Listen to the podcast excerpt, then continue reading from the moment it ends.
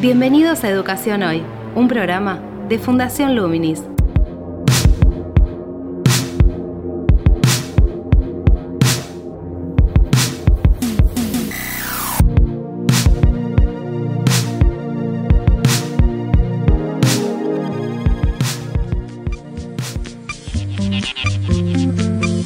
Hola, ¿qué tal? Soy Gabriel Latorre y estoy dando comienzo a Educación Hoy, el podcast que realizamos desde Fundación Luminis abordando diferentes temáticas de educación en Argentina y en el mundo.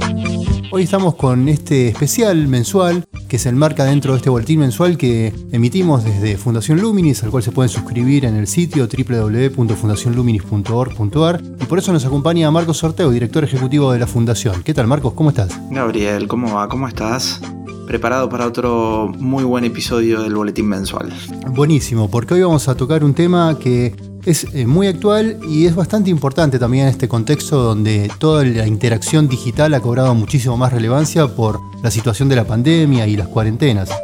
Estamos hablando de la vinculación entre la alfabetización digital, la formación ciudadana y el conocimiento de las matemáticas, que es un poco el lenguaje que está atrás de todos estos entornos digitales, ¿no? Por el tema de la programación, los algoritmos. Correcto, fundamental. Hoy en día se vuelve muy importante entender cómo funcionan todos los procesos digitales. Déjame darte un ejemplo. Siempre estamos discutiendo cuál es el alcance que tienen las redes sociales en, la gente o las noticias que las redes sociales le presentan a la gente o los buscadores y cómo de repente esto se forman opiniones. Las nuevas generaciones ya no ven la televisión tradicional, sino que utilizan el Internet y utilizan los medios digitales. Entonces, cómo le presentamos esa información es un gran proceso de construcción de ciudadanía, así que para entenderlo necesitamos entender de la digitalidad, necesitamos entender de algoritmos, necesitamos entender de la matemática, que es el que decide todo esto. Claro, cómo funciona ese pensamiento que está por debajo de lo que es la programación o que está dentro de lo que es la programación, porque es la lógica con la cual se construye ese lenguaje con el cual está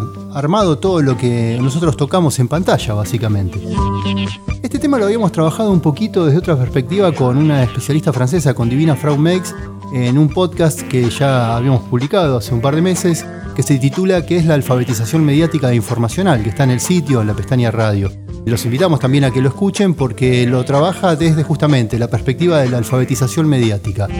Así que para trabajar esta relación entre matemáticas y ciudadanía digital y formación ciudadana, Hoy vamos a entrevistar a Eduardo Sáenz de Cabezón, quien es doctor en matemáticas de la Universidad de La Rioja, en España. Él es español, es investigador y trabaja también en el área de álgebra computacional. A su vez tiene un canal en YouTube que se llama Derivando, donde hace divulgación de las matemáticas y siempre vinculándolo con cuestiones que tienen que ver con disfrutar el aprender y el conocer sobre matemáticas. Así que si te parece Marcos, ¿avanzamos con la entrevista? Dale, perfecto, avancemos. Actualidad en Educación Hoy. ¿Hay una relación entre el aprendizaje del pensamiento lógico matemático y la formación ciudadana? Sí la hay y además es muy antigua. Cuando nace la matemática tal como la conocemos ahora, al menos el acercamiento que tenemos usualmente a la matemática, diría incluso profesional, que es de los griegos, eh, cuando ellos comienzan a sistematizar el pensamiento lógico y cuando empiezan también a generar los teoremas, esas argumentaciones que producen resultados generales, que no son solamente cálculos, eso ocurre en un contexto muy determinado y que lo marca completamente, que es el nacimiento de la democracia. Cuando los griegos dicen tengamos un sistema político en el que el poder está en el pueblo y no en el nacimiento de una familia o en la fuerza, entonces la argumentación se vuelve una virtud muy necesaria necesaria para el ejercicio no solo de la política, sino de la ciudadanía. Y entonces hay que aprender a argumentar. Y la forma como aprenden a argumentar es haciéndolo también con objetos abstractos, con matemáticas y con números. Entonces, de alguna forma, la manera que nosotros tenemos de, pensar en matemática es hija de la democracia y se retroalimentan. Ya Platón, aunque sea como muy clásico citarlo, en su República él dice que el, el gobernante debe ser entrenado en matemáticas y no porque tenga que hacer muchos cálculos, sino porque debe aprender a razonar bien, a encadenar pensamiento lógico. Entonces, eso es uno de los principales motivos por los que seguimos enseñando y aprendiendo matemáticas en la escuela, en todos los lugares del mundo. ¿no? Y quizá el otro motivo que tiene también mucho que ver con lo que comentas, con la ciudadanía, es la alfabetización para vivir en un mundo en el que estamos. ¿no? Cada vez estamos en un mundo en el que eh, están muy presentes los datos, los gráficos, las estadísticas, eh, los números que indican o que describen la realidad. ¿no? Cada vez eh, tendemos a describir la realidad de una forma numérica o cuantitativa en muchísimos aspectos. Lo hemos visto en este último año muchísimo, pero no solamente en aspectos que tienen que ver con medicina, sino muchos otros. ¿no? Entonces, ser capaz de tener una alfabetización para poder entender eso y ahora ya últimamente eh, con lo que tiene que ver con la algoritmia que probablemente gobierna muchas facetas de nuestra vida sin ser nosotros demasiado conscientes de ello, tiene que haber más importancia si cabe, ¿no? Para yo tener una visión del mundo adecuada, debo entender cómo me llega esa visión del mundo. Y ahora, cada vez más, en nuestra visión del mundo, tienen un papel enorme los algoritmos de Google o YouTube, etcétera, ¿no? Yo no digo que eso sea bueno o malo, ¿eh? simplemente es un hecho. Entonces, para saber cómo es esa visión del mundo que nos está llegando, conviene conocer un poquito cómo funcionan esos algoritmos, en qué son, o simplemente el hecho de que hay una mediación a través de, de los algoritmos. Entonces, totalmente, ya desde la antigüedad la alfabetización matemática es importante en la vida ciudadana y ahora mismo tiene además este otro factor. Hablaste de algoritmos que es lo que determina lo que nos llega en la pantalla, en las redes sociales, en los medios digitales. ¿Podrías explicar un poco qué es un algoritmo, en qué consiste y cómo se relaciona con el pensamiento lógico matemático? Un algoritmo simplemente es una sucesión ordenada de, pasos para hacer cualquier tarea. Eh, se suele poner mucho como ejemplo y es como, como muy clásico, ¿no? Una receta de cocina es un algoritmo. Es, tómense estos ingredientes, hágase esto, esto, esto y esto para tener un resultado. Entonces, eso es una manera de comunicarse muy adecuada para que una máquina haga una tarea. Ya desde hace mucho tiempo, desde hace más de quizás un par de siglos, se planteó la cuestión de que una máquina puede ser programada. Podemos tener un lenguaje en el que decirle cómo hacer tareas en un orden. Y conforme la máquina va siendo más poderosa, le podemos decir cada vez más cosas. Y ahora mismo tenemos unas máquinas que son las computadoras, los ordenadores, que pueden hacer muchas cosas. Tienen una capacidad de cálculo y una capacidad de proceso de datos muy, muy grande. Entonces, tenemos mucha capacidad para decirles que hagan cosas. Y la forma de decírselo es algorítmica. Tiene que ser ordenada, tiene que ser no ambigua. No podemos estar suponiendo cosas, ¿no? Sino que le damos unas instrucciones claras, no ambiguas, y eso es un algoritmo. Así que si tenemos una tarea que hacer, una tarea numérica como una multiplicación, una división, la resolución de una ecuación, ese tipo de cosas, podemos seguir unos pasos concretos, unos pasos siempre iguales, y eso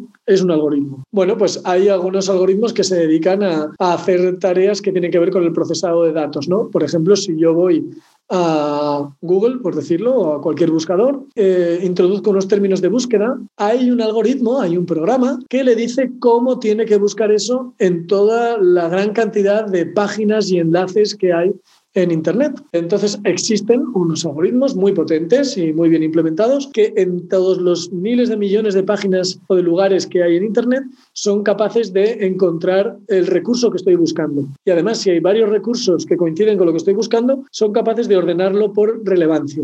Y aquí es cuando entra lo que, a lo que quería decir antes con la percepción de la realidad. ¿Qué significa que es relevante? ¿O qué significa que es relevante para mí? Bueno, pues el algoritmo desde hace, el algoritmo de Google, desde hace unos años desde el 2013 sobre todo, introduce o le da mucha importancia a uno de los eh, ingredientes de lo que puede ser relevancia para mí, que es mi historial de búsqueda, qué es lo que he buscado antes. Entonces, si antes yo estoy buscando música, y pongamos en Google o en YouTube, estoy escuchando un, un vídeo y entonces ese programa quiere buscar en Internet un vídeo que probablemente me puede gustar, se va a basar en qué me gustó antes o en qué vi antes. Así, si a mí me gusta, pongamos el death metal, me va a buscar bandas que tienen que ver con las que yo he escuchado, otras de death metal o de heavy o thrash o rock, lo que sea, pero no me va a buscar bandas o música de salsa, pongamos por caso, ¿no? Y por tanto yo no me voy a enterar que eso existe. Entonces, para mí la realidad está de alguna forma mediatizada por esta especie de filtro que, junto con otros filtros, por otras búsquedas que he hecho, acaban formando una especie de burbuja. Entonces ahora mi realidad ya no corresponde a todo lo que existe en Internet o todo lo que existe dentro y fuera de Internet, sino que existe en virtud mi realidad responde a aquello que es posible que a mí me guste. Porque el algoritmo ha visto, basándome en lo que me ha gustado antes, es posible que me gusten. Así que vivimos en una realidad que está muy mediatizada por nuestro acceso a ella.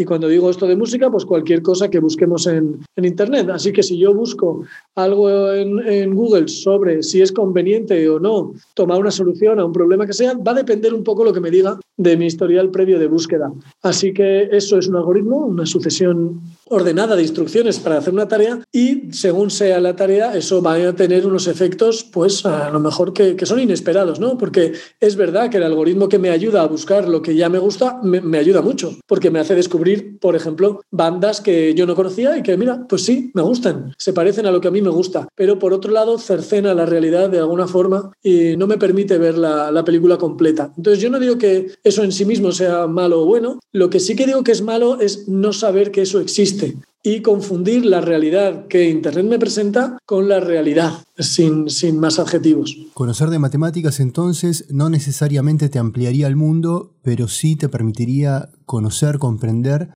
cómo se representa el mundo en los medios digitales en los entornos digitales con los cuales interactuamos. Te permitiría ampliarlo en el sentido de que si tú sabes un poquito que eso es así, dices, ah, vale, entonces lo que he de hacer es tal vez introducir de vez en cuando otros términos de búsqueda para que el abanico de resultados que me ofrece sea más amplio, sea más variado y luego también salir a otras fuentes de información. Te permitiría considerar otras variables entonces en términos matemáticos. Exacto. ¿Te parece que hay una relación entre el desarrollo del pensamiento matemático y el pensamiento abstracto y la posibilidad, no te digo de ser programador, pero sí de entender cómo funciona el lenguaje con el cual se construye este mundo en el que se representan opciones de mundos diferentes. Sí, bueno, yo trabajo en un departamento que se llama Departamento de Matemáticas y Computación en, mi universidad, ¿no? Están estrechamente unidos y mi trabajo se desempeña en el área del álgebra computacional. Así que sí, hay, hay una relación muy estrecha. Primero, porque cualquier algoritmo finalmente tiene que conversar con la máquina y la máquina, el lenguaje que entiende es el lenguaje lógico. Es lo que en, en informática llamamos la lógica booleana. Esto que vimos en la escuela o en la secundaria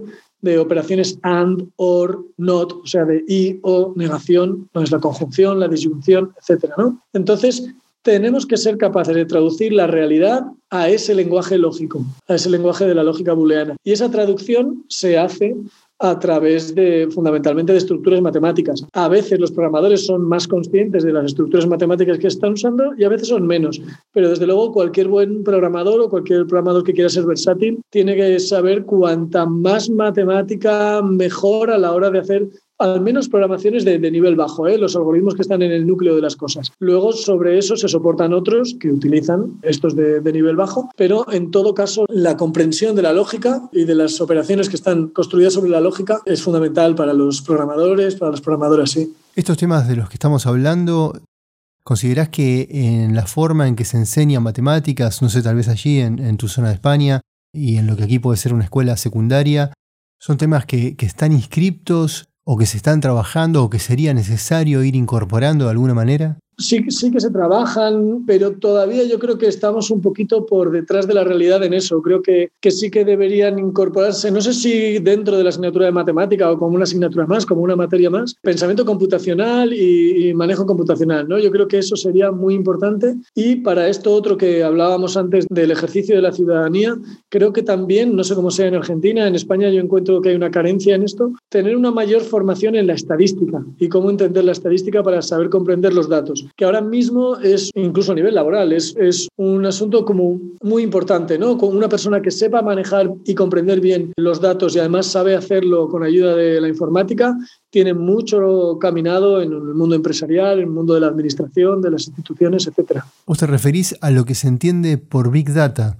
Que de alguna manera está relacionado a todo esto de lo que venimos hablando. Sí, por ejemplo, eso. No solamente eso, ¿eh? cualquier tratamiento de datos, aunque no sea Big Data, va a necesitar una comprensión básica, al menos de estadística. Pero ahora mismo sí, tenemos, estamos en un mundo en el que continuamente generamos un montón de datos sobre muchísimas cosas y el saber sacar información de esos datos nos puede permitir tomar decisiones de forma adecuada. ¿no? Lo hemos visto, lo estamos viendo con la pandemia. Uno de los ingredientes fundamentales para el poder tomar decisiones es tener una interpretación buena de los datos que vamos recibiendo. ¿Cómo te parece que todo esto se vincula con un adolescente que egresa de la escuela secundaria y no va a estudiar nada relacionado a la programación o a las matemáticas? ¿En qué le puede ayudar todo esto para su vida cotidiana? Yo pienso muchas veces en que en los deportistas, no sé si les gusta el, deporte, a mí me gusta mucho el deporte y, me gusta mucho verlo y disfrutarlo, ¿no? Y yo entiendo que, un, por ejemplo, un jugador de fútbol profesional va al gimnasio varias veces por semana a hacer abdominales, ¿no? A hacer tablas de ejercicios, pongamos abdominales. Él no entró en el fútbol por eso ni, ni, el fútbol que vemos en la televisión es hacer abdominales. Y jamás o casi nunca los vemos haciendo esto. ¿no? Cuando los vemos entrenando, tocando balón, corriendo, haciendo ejercicios a lo mejor de dribbling, de tiro de faltas, de penalti. Y, y probablemente es lo que quieren. Pero si un jugador profesional, o al menos en, y no solamente profesional, en las ligas ya superiores, un jugador que ha ejercitado su cuerpo con abdominales, flexiones, gimnasio, etcétera, y otro que no, aquel que no lo ha hecho no va a ganar en los saltos, no va a ganar en las luchas por balón, no va a ganar en las carreras y finalmente va a quedar mucho peor jugando, por mucho que sea hábil con el balón. ¿eh? Todo jugador, por muy hábil que sea con el balón, va a necesitar de todo eso. Bueno, pues desde luego ninguno de ellos va a ser culturista ni va a ser un gimnasta profesional haciendo calistenia ni nada de eso. Pero si no lo hace, va a jugar peor, va a verse sobrepasado por otros, ¿no? Pues en nuestra vida es un poquito eso. Las matemáticas nos entrenan, te vayas a dedicar o no a una carrera matemática profesionalmente. Los que nos dedicamos profesionalmente a las matemáticas, por supuesto. Quienes se dedican profesionalmente a la ciencia, por supuesto. Quien se dedica profesionalmente a la tecnología, por supuesto. A la toma de decisiones, también. Pero a todos, en nuestra vida cotidiana, nos conviene tener entrenado el músculo del pensamiento lógico. Porque si no, no, vamos, la realidad se nos va a imponer, no vamos a ser capaces de tomar decisiones de forma adecuada y por tanto vamos a delegar la toma de decisiones en otros y por tanto vamos a estar dejando en manos de otros parte de nuestra libertad. Supongamos que un ministerio te convoca como asesor en lo que hace a la formación docente en matemáticas. ¿Qué le sugerirías en torno a todos estos temas que estamos hablando que están vinculados con la alfabetización digital y la formación ciudadana? En primer lugar, lo que haría sería contar con profesionales en la didáctica matemática, en la educación matemática, con expertos en ese área, ¿no? Y quizá junto con ellos yo podría atreverme a entrar en conversación y decir, pues mira, desde mi punto de vista de como matemático, lo que yo veo con los muchachos, las muchachas que me llegan a la universidad, puedo sugerir cosas, ¿no? Pero desde luego yo creo que una de las cosas que todos entendemos que, que debe ser así es que en la educación matemática y no solo en la matemática debe estar centrada en la comprensión, porque es lo único que nos va a hacer crecer como personas, ¿no? Entonces, teniendo eso presente, que yo creo que en eso estamos todos de acuerdo, yo creo que había que entrar en un segundo paso que es, vale, ¿esto cómo se hace? ¿Cómo se hace? ¿Cómo, cómo podemos conseguir que nuestros estudiantes comprendan mejor y el estudio de la matemática les sea más significativo y más aprovechable para su vida? Ahí habría que ir a la evidencia en educación. Hay mucha investigación sobre qué cosas funcionan y qué cosas no para que estas habilidades que diríamos transversales se incorporen a nuestro estudiantado. Así que eso es un segundo punto tocar, ¿no? ¿Qué es lo que funciona y lo que no? Y hay evidencia científica sobre eso. Y la tercera es, vale, ahora ya sabemos ¿Qué es lo que queremos hacer? ¿Cómo se hace? O al menos qué es lo que funciona y lo que no. Vale, ¿somos capaces de hacerlo? Entonces ahí iríamos a la formación del profesorado. Entonces el profesorado debe formarse no solamente en este tipo de cuestiones, en la ciencia que hay ahí, no solamente debe saber muchas matemáticas, debe saber también programación, etcétera, o sea, lo que tiene que ver con informática, sino debe ser saber la didáctica de estas áreas y saber cómo aplicarlo. Entonces, por un lado está qué es lo que nos gustaría, que ahí probablemente eh, vamos a encontrarnos todos de acuerdo. En segundo lugar, cómo se hace, que ahí tenemos que estar más en, colaboración científicos, docentes e investigadores de, en la didáctica y finalmente cómo ser capaz de que eso se, se, ponga en práctica y ahí es muy importante, en mi opinión, la formación del profesorado y también la compartición de recursos entre profesores, profesoras que hacen las cosas muy bien y quien no tiene necesidad de estar inventando continuamente desde cero la mejor forma de enseñar matemáticas. En relación a estas líneas que estás planteando, eh, poder articular con materias de otros dominios de conocimiento, como pueden ser las artísticas, por ejemplo, ¿te parece que podrían generar un aporte en el marco de lo que puede ser trabajar por proyectos? ¿Conoces ejemplos en ese sentido? Sí, yo creo que hay mucho trabajo en muchos lugares del mundo en lo que se llama una aproximación basada en proyectos a la enseñanza, ¿no? Entonces, a mí me parece que eso tiene sus ventajas. Una de esas eh, de ellas es hacer explícita esta interdisciplinaridad de todo y el ser capaces de aplicar nuestros conocimientos en distintos entornos, eso está muy bien, eh, siempre y cuando ese aprendizaje basado en proyectos enseñe mediante buenos proyectos. Y los buenos proyectos son los que enseñan eh, cuestiones fundamentales de aquellas materias que queremos enseñar. Es decir, cada vez se investiga más sobre esto, del aprendizaje basado en proyectos, en trabajos, etc. Y yo creo que las investigaciones van en la dirección de, de, que el diseño de buenos proyectos es bastante complicado, pero es uno de las buenas aproximaciones a la enseñanza. Hablaste de cómo el pensamiento matemático nos puede ayudar a hacer uso y resguardar nuestra libertad. Eso se vincularía también con la formación ciudadana y con la capacidad de decidir. Sí, sí. Yo creo que ahí, por ejemplo, la interpretación de datos en la toma de decisiones es muy importante y se puede hacer desde niveles muy básicos. Claro, eso te quería preguntar. En un mundo donde cada vez está más presente la palabra datos y la relación con cómo se representan, ya que entender cómo se construye un gráfico implica una forma de alfabetización y también una forma de comunicación y representación de los datos transformados en una información. Por ejemplo, con un gráfico, diferentes periodistas pueden hacer énfasis en diferentes aspectos que implican diferentes entradas al análisis de, una información, con lo cual también generan diferentes posibilidades de decidir sobre ese tema. Por eso es importante que tengamos una alfabetización en ese tipo de cosas, ¿no? de interpretación de los datos y de interpretación de las representaciones gráficas de los datos para podernos hacer una idea propia o construirnos una idea propia lo más cercana a la realidad posible a través de las distintas interpretaciones que se nos dan, que, por supuesto hay profesionales para eso, pero también el tener la oportunidad de ir nosotros a elaborar nuestra propia interpretación. Para eso sí, yo creo que es muy importante la formación en, estadística, como decía, ¿no? y en la interpretación de datos y de, y de su representación gráfica. Entonces, esta formación en estadística que decís que se debería incorporar o tener mayor presencia en la formación en matemáticas, implicaría la producción de los datos, el procesamiento, la comunicación y la interpretación como instancias de trabajo. ¿Te parece que serían instancias justamente formativas que deberían tenerse en cuenta en la formación de matemáticas?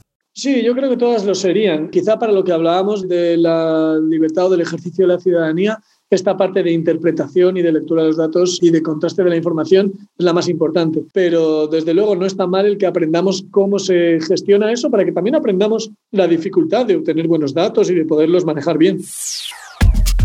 Te invitamos a participar de Educación Hoy a través de las redes sociales de Fundación Luminis, arroba Infoluminis o nuestro sitio web www.fundacionluminis.org.ar.